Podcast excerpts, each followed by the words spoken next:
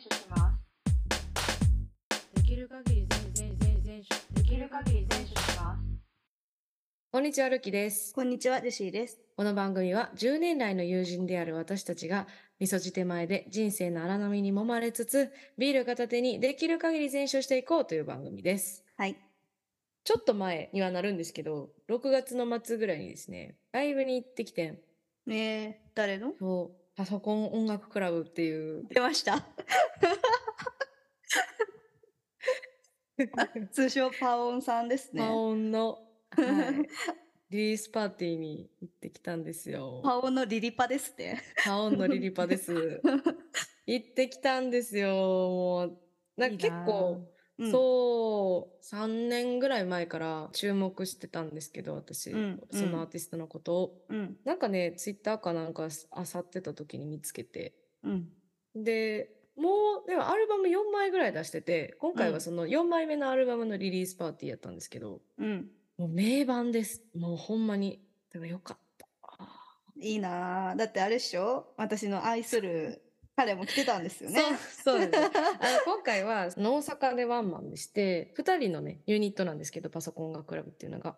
はいで。その2人が構成とかも考えたみたいで、スリーマンみたいな感じになってたよね。うんうん。最初、ミルクトークっていうユニットが出て、うん。は DJ とボーカルのユニット。うんで、。その次、インザブルーシャツっていう DJ。あの、ジェシーのリアコね。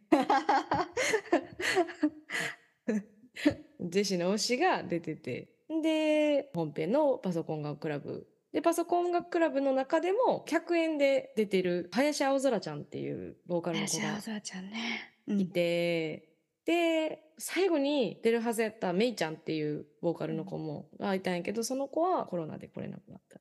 うん。私はメイちゃん見たかったんだけど残念。残念ですね。うん。でもちょっとマジで良かったから、一つ一つ皆さんに良かったトークとおすすめをしていきたいというのが今回の主な趣旨。はい。まず、パソコン音楽クラブのアルバムがファインラインっていうアルバムなんですけど、ちょっとこれマジでいいから、リンクちゃんと貼るからさ、聞いてな。はい。はいはい。皆さん聞いてくださいとのことなんでよろしくお願いしますね。そう。え、でもなんかな、アルバムの1曲目が、チェルミコとのコラボやねん。あ、そうなんや。そうやで。ここで、あ、パソコン音楽クラブ意外と大物なんちゃうんって思ってくれた？いや別に誰もこののやとは思って、いやわかる私は知ってるからあれやけど。いやでも、パソコン音楽クラブって聞いたら、なんか、やばいやろ。まあちょっと、あの、はい、想像はできてしまいますよね、なんとなく、ね。え、でもみんな、あれやで。ポケモンのエンディングとかになってんの？えーポケモン数え歌ってあるやんか。ちょっと正式名称がそれかわからんけど、うん。あれのリミックスをポケットモンスター公式でやってて、ちゃんと。えそうなんですけど、全然売れてないのよね。これ不思議なことに。そんなやってんのに。で、1個目のミルクトークっていうバンドもめっちゃ良くて、ー、うん。なんか2020年、2年のメゾンキツネのプロモーション？ムービーの BGM にも選ばれてるらしえい。ー、でもめっちゃおしゃれやねん。なんか、はいはいはいはい。かっこよかった。なんかあれやな、外国人っぽい男の人と。女の人のそう二人なんかちょっといかつめの、めっちゃひげもじゃもじゃの、なんかメタルとかやってそうな、私めっちゃ好き、この男の人。え、なんか、ちょっとひげ生やして、その、清潔感のなさそうな感じが好きなんや ん。うん。あとなんかこの、メガネとか結構好きかも。あ あのクリアのメガネかけてはるやんか。あ、あ、そうね、そうね、うんそうね。そう、その DJ めっちゃかっこよかった。その DJ がパソコン音楽クラブの本編の曲のボーカルを担当してるから、うん。その関係で彼のユニットであるミルクトークが来てくれたんだけど、はいはい。ユニットのさ、女の人の方もめちゃくちゃすごいの。うん。なんか、キンプリの最新曲の PV の美術担当らしい。えー、で、それがなんかその、なんていうかな、モダンな感じの、ミッドセンチュリーみたいな感じの部屋で、こう、わちゃわちゃするみたいな PV になってるんですけども、その部屋がめっちゃおしゃれやねんけど、その部屋の美術をやってるのがその人やねで、歌もめっちゃいいし、うんうん。まり雰囲気あるし、もう一発で研ぎも抜かれた。もうマジでよかった。うんなんか、今 Apple Music で見てますけど、うん。すごいおしゃれです。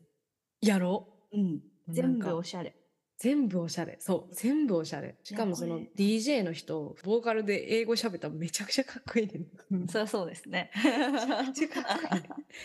そう。それもめっちゃ良かったし、まあね、ジェシーの推しも言わずもがな。はい。で、今回はでも、インザブルーシャツさんは、インザうんブルーシャツの曲はあんまやらんかってん。あ、そうなんや。というのも、最初にパオンのリリパに来てくれてる人たちやから、その人たちどうやって楽しませたらいいかなってすごい考えたんや、みたいな。うんうん。で、まあちょっといろいろ持ってきたから、楽しんでね、みたいな感じで最初 MC しちゃって。なんかでも面白かったです。喋り方がさ、こう、うんなんて言うんやろ。マイクをこう、顎につけて喋んの、こう。ああ、そのタイプの人ね。はいはい。うんうんうんあの、教授やんって思って。な思った思った。でも実際教授やからな、今。そうやね。あのね、インザブルーシャツさんは、多分30ぐらいやと思うねんだけど、うん。京都精華大うんかの客員のなんかやってはるんですよ。授業やってはるんですよ。まあ、それとは別に普通に DJ されてて、そんな感じで、リミックス的にはパソコン楽クラブの曲をリミックスするみたいなえー、感じのセットリストになってて、うん。途中、なんかこう重ねで自分の曲入れたりとかしてたんやけど、うんうん。二重熱で二重で流す感じ。そう、だから知って熱る、知ってる人間からしたら、熱いやん。で、多分、パソコンクラブのレイジの街っていう曲が多分好きなんよ、彼は。だからこの前、うん森道でも来てた時もやってたんや。あ、これパオンやとか言って私が、あ、言うてたな。喜んでたやろ。あれ、この前も流してて、うんうん。たんやけど、ね、その後終わってから。ツイッターで物議が醸されていて、うん。というのも、うんどうやらそのツイッターで投稿してはる人はパソコン音楽クラブのファンらしくて、クラブカルチャーに触れてない人やったみたい。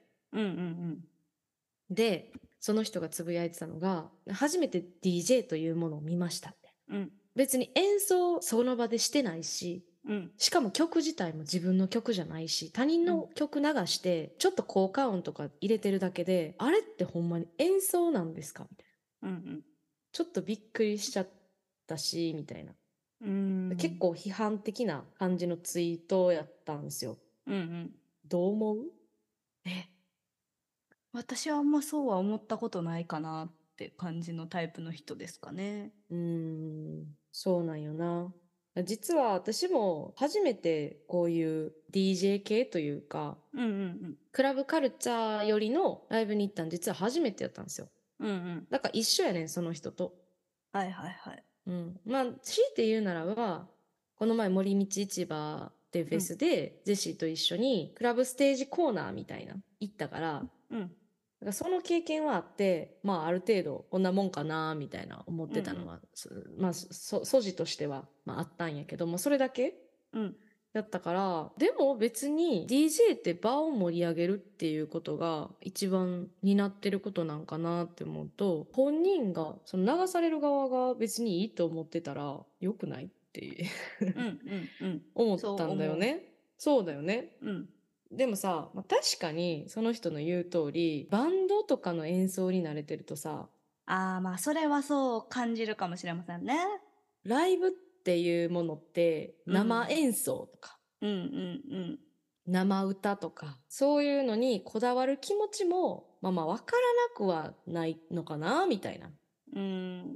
ていう感じでさ、うんうんうんうん。なんとなくなんだかなという気持ちになりましたね。ああ。でもあの、インザブルーシャツとかはさ、うん。トラックメーカーやそうっなんですよ。そうなんですよ。て、普通のクラブって言ったらあれやけど、トラックメーカーじゃない DJ の人もおるし、うん。一から曲を作るタイプの、インザブルーシャツみたいな感じの人もおれば、有名な、まあ、アビーチとか、その辺の EDM とかをこう、リミックスして、うん。自分の曲とする人もおるし、うんなんかヒップホップとか DJ とかそういう業界やとリミックスするとか和歌で言う廉価返すみたいなはいはいはいはい。そういう文化だからうん。なんか私はあんまりそこに違和感はないし結局私もルキが言う通り DJ はその場を盛り上げる人やからうん。私は過去行ったことあるのであったのは DJ の人に話しかけられて「かけてほしい曲とかあります?」みたいな「もしよかったらうんこの紙書いてください」って言われて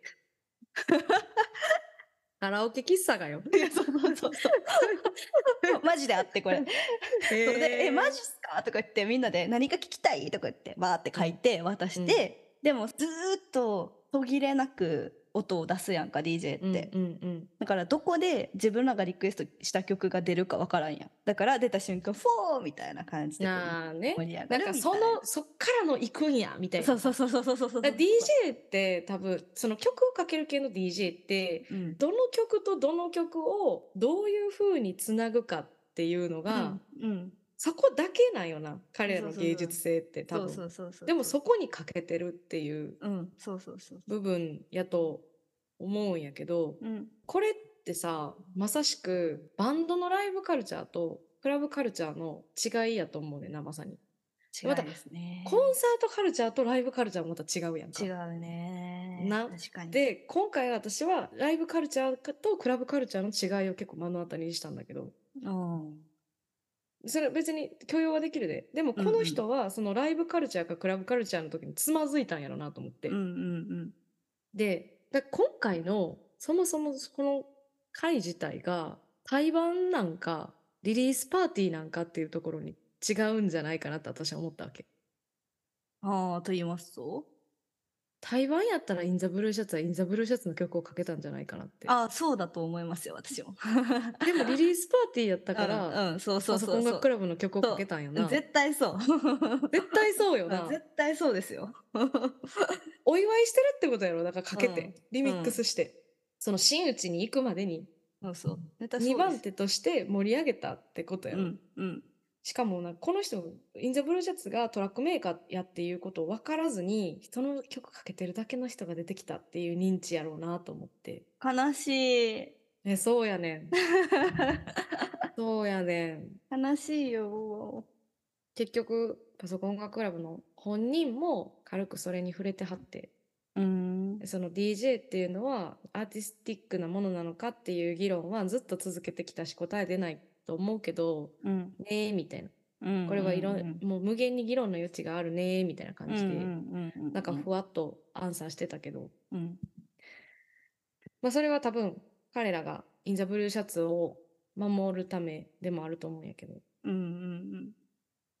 えー、なんかなんか寂しい気持ちになってそ,、のそうですね。なんつうかねインザブルーシャツの心意気みたいなのを分かんないって寂しいなと思ったんやけどうん。本人はそれをね分析自分は自分でその驚いた理由っていうのを分析してはって。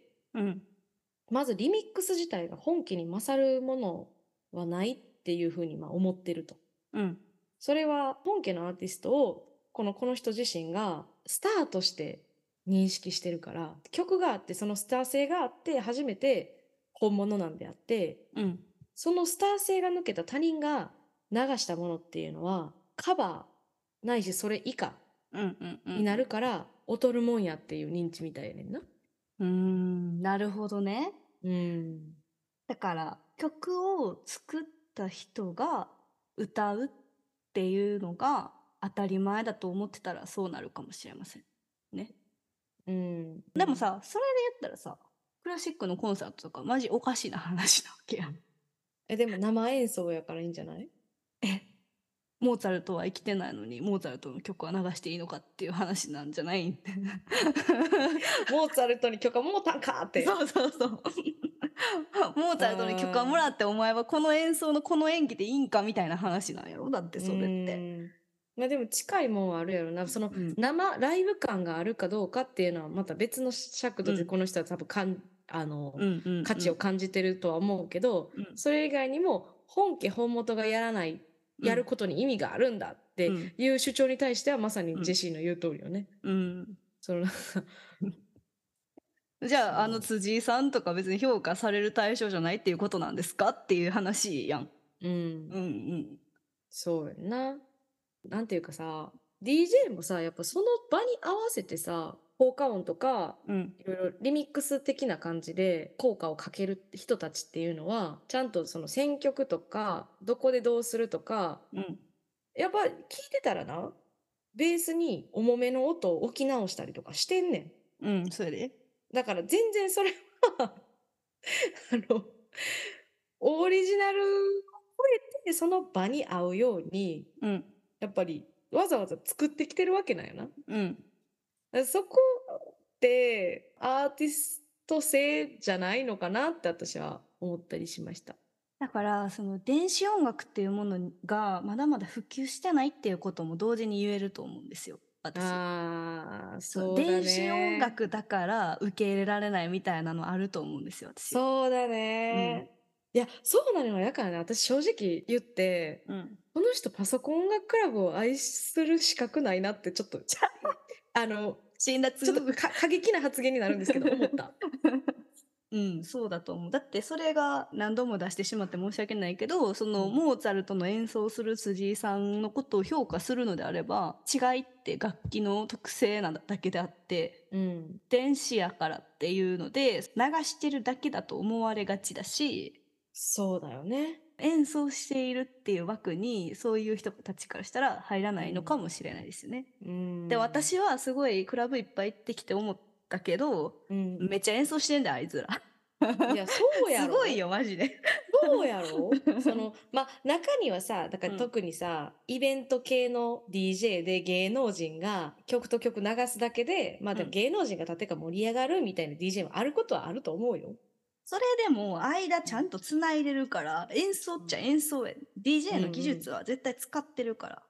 うん、流すだけじゃあれなかったよ。いや、そうやろだから絶対そうだよ。そんなん、そうやん。絶対そうやん。だから絶対バチバチに本人が入れられんと、お覚えてないと入れられへんようなキックの入れ方して、こう一緒にこうやって煽ってたもん。うん、そうやろうん。とは思うから、うん。やっぱそれがやっぱ電子音楽の難しさやなっていうのも思ったし、うん。だからクラブ文化とバンド文化も同じ箱使ってんのにマナーが違うっていう難しさ。っていうのもあるなっていうふうにすごい思って、私はね終わってからツイッター見てカルチャーショックやったののが一。つ。私も同じような心境で行ったけどうん。なんか感じ方受け取り方その、うんそこのなんていうんやな文化の違いみたいなのをスッと乗り越えられた人と乗り越えられへんかった人の違いやなって。思ったのが一つ。そうですね。でもう一つクラブに行きまくってる実施に聞きたいねんけどはい。言い方よ。で事実じゃなかった訂正してほしいけど事実やろ、まあまあ、はい。まあ、否定はできます。はい。私の前に立ってた人がはいはい。女の子2人で来てたんやけどうん。1人がすごい積極的な子みたいな感じやって、うん。うん。もう1人はなんか友達やけど、まあ、ちょっと消極的な子みたいな、うん。結構多分その積極的な子の方が行こうって言って感じで連れてきた感じやったと思うねんけどうん。私がさ座ってたとこって一番端でうん。ちょっと段になってるところうんうんうんに立っててだからもう幅としては30センチもない幅階段の一段に立って見とってんやんかうん。うん。なんかあんまり身動き取られへんわけはいはい。でもまあこう音楽流れてこう揺れたりするやんかうん。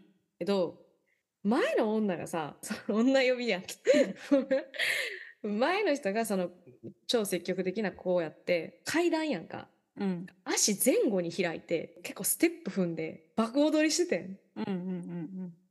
で私的にはちょっと正直若干不快やったはいはい。ねうん。でももうせめて平らなフロアでやってくれと思ったんやけどうんうんうんうん。終わってからステージから撮ってる映像とか見てると前列でまた別の人で爆踊りしてる女の人いたのうん。もうなんかすごかったんよなそっちはもっとうん。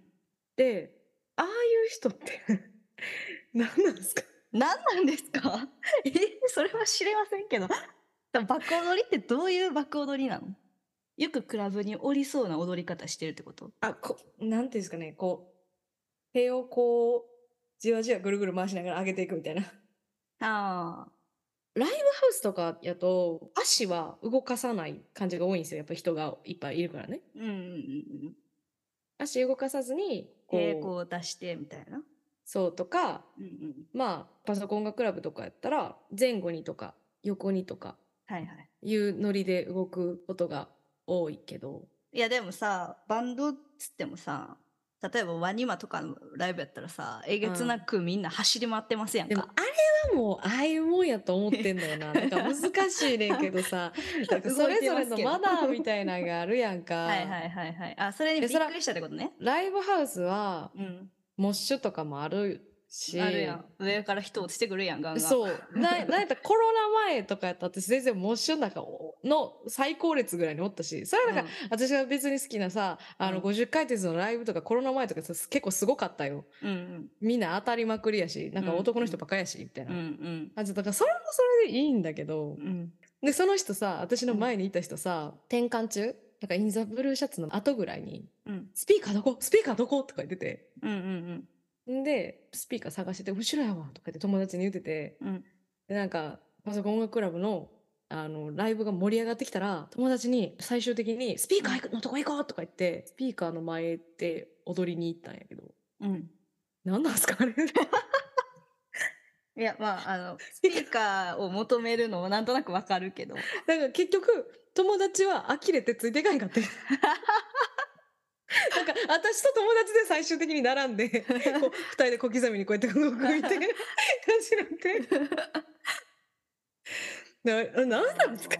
何って言われたら難しいなでもうん私は結構クラブにも行くけど大学生の時は結構フェスとか、そのそれこそワニワのサークルの中に入ってお大暴れしたりとかもあるし、うん。あ EDM のフェス行って知らん外人に「おいあげろ」っつって肩車してもらってあげてもらったりとかもする、へー。したことあるけどうん。その場その場でのなんかうん。ノリのお作法みたいなのは多分あっうん。て、うんうん。確かに思い返すと豆腐ビーツの パーティーとか行った時は「おおクラブ慣れしてる女」ってやついっぱいおったな。あー あー、なるほどな。なんかその EDM の箱とかに行くと、うん結構あんまりこう作法とかなくて結構みんな思い思いに踊うんうん、ってるというか。うん。とかあと EDM だとそのうん EDM の中で有名な曲、この曲流れたらこういうノリするみたいなのが決まってるから、うん、もうその曲流れたらみんなそのノリをするみたいながあったりするねんけど、ーうん。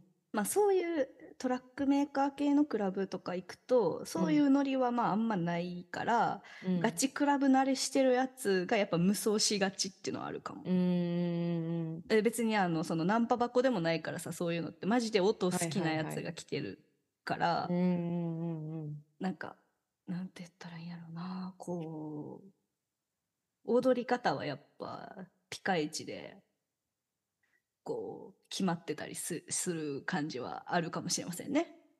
ああ、なるほどね。うんうんまあ、別に踊り方かっこよかろうがかっこよくないがいいんですけど、あの、だんだん後ろに詰めてくるのだけほんま嫌やったなと思って。それはまあその人が悪いとは思うけど でもなんか、な、なんですよね。やっぱり、まあ、なんですかね。TPO やと思うんですけど、うん私が今やっぱり言われて気づいたのは、あ、そうか、豆腐ビーツのライブに行くと、そういうクラブ慣れしてる女がたくさんいるんだということを知りました。うんだからそのタイプなんやろな。そら、あんだけ人数おったら、バンド畑で行った人もいるし、うんトラックメーカー、クラブ畑で来る人もいるし、うんいろんなカルチャーがこうやっぱりボーダーレスであるから、うん端と端を並べると、うんそれはそうなるよねっていう感じでもありますよね。そうですね。うん。なんかね EDM の箱で絶対見ないのは見ないがトラックメーカーの箱では品質して見るのはやっぱあのイケてる女が一人で爆踊りしているっていうのはあありますマジで。あ EDM の箱に来てる人は基本その誰かと来てる人か、泥酔して一人で迷い込んでるお姉さんやから、あー あんまりそういう人いないるんですけど。はいはいはいはい。だから余計にチャラ箱っていうのが EDM が多いっていうのにつながるかな。うんうんうん。でもそれ見て思ったのは、うん。高校生の時にフェスで最前列にいた女、だんだん年取ったらそっち系行くんじゃないか説っていうのが、ちょっと私、わかるかもしらんでも。と思いました。わかると思う。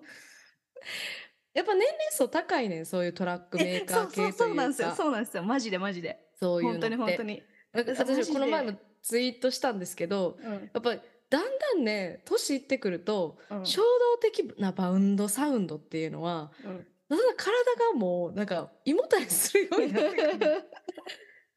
そ そうでね。うやっぱだんだんこうなんかパワーとかよりもうん。リズム感とか、うん。そういうなんかこうムーブメント的なところにそうグルーヴ的なところに重きを置き出すようになってうん。まあ早いうちにもうバンドに到達してしまった女はうんうん。もう早いうちにバンド界から去りクラブ界に行きでクラブ界で、まあ、20私は8ぐらいの年齢でうんもう踊り狂う女が完成してるといううんうん説ですね。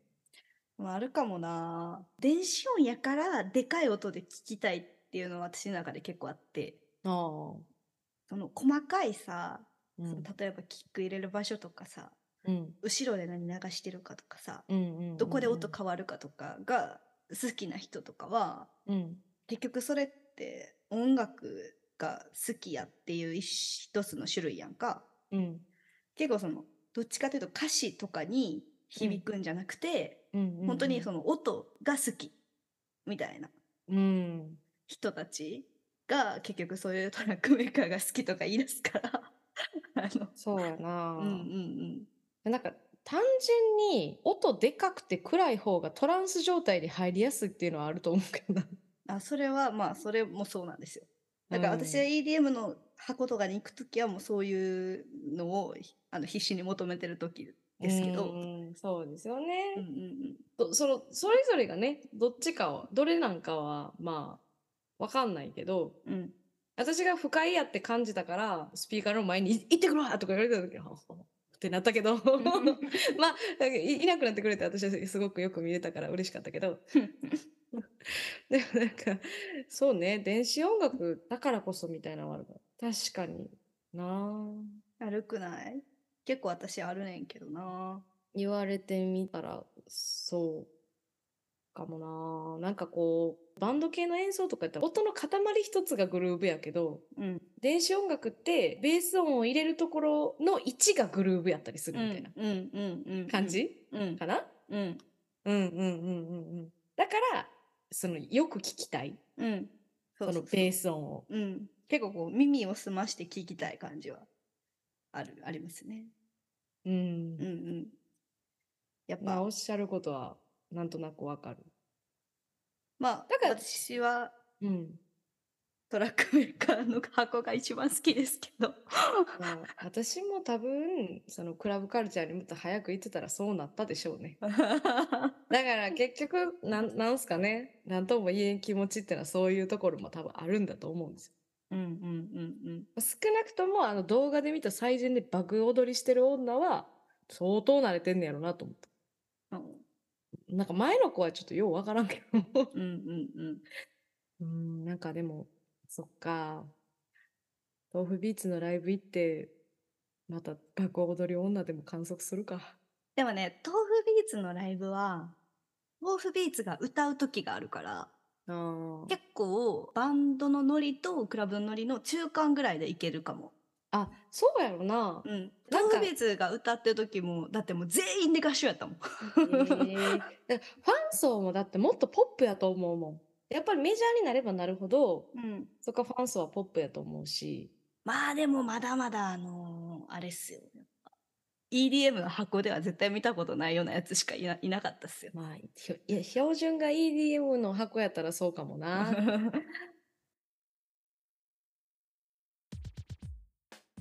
このポッドキャストでは皆様からのメッセージを募集しております。私たちに取り上げてほしい話題や番組の感想などありましたら、エピソード概要欄のフォームからお送りください。Twitter、Instagram のフォローもよろしくお願いします。はい、よろしくお願いします。では、今週はここまで。バイバイ。バイバーイ。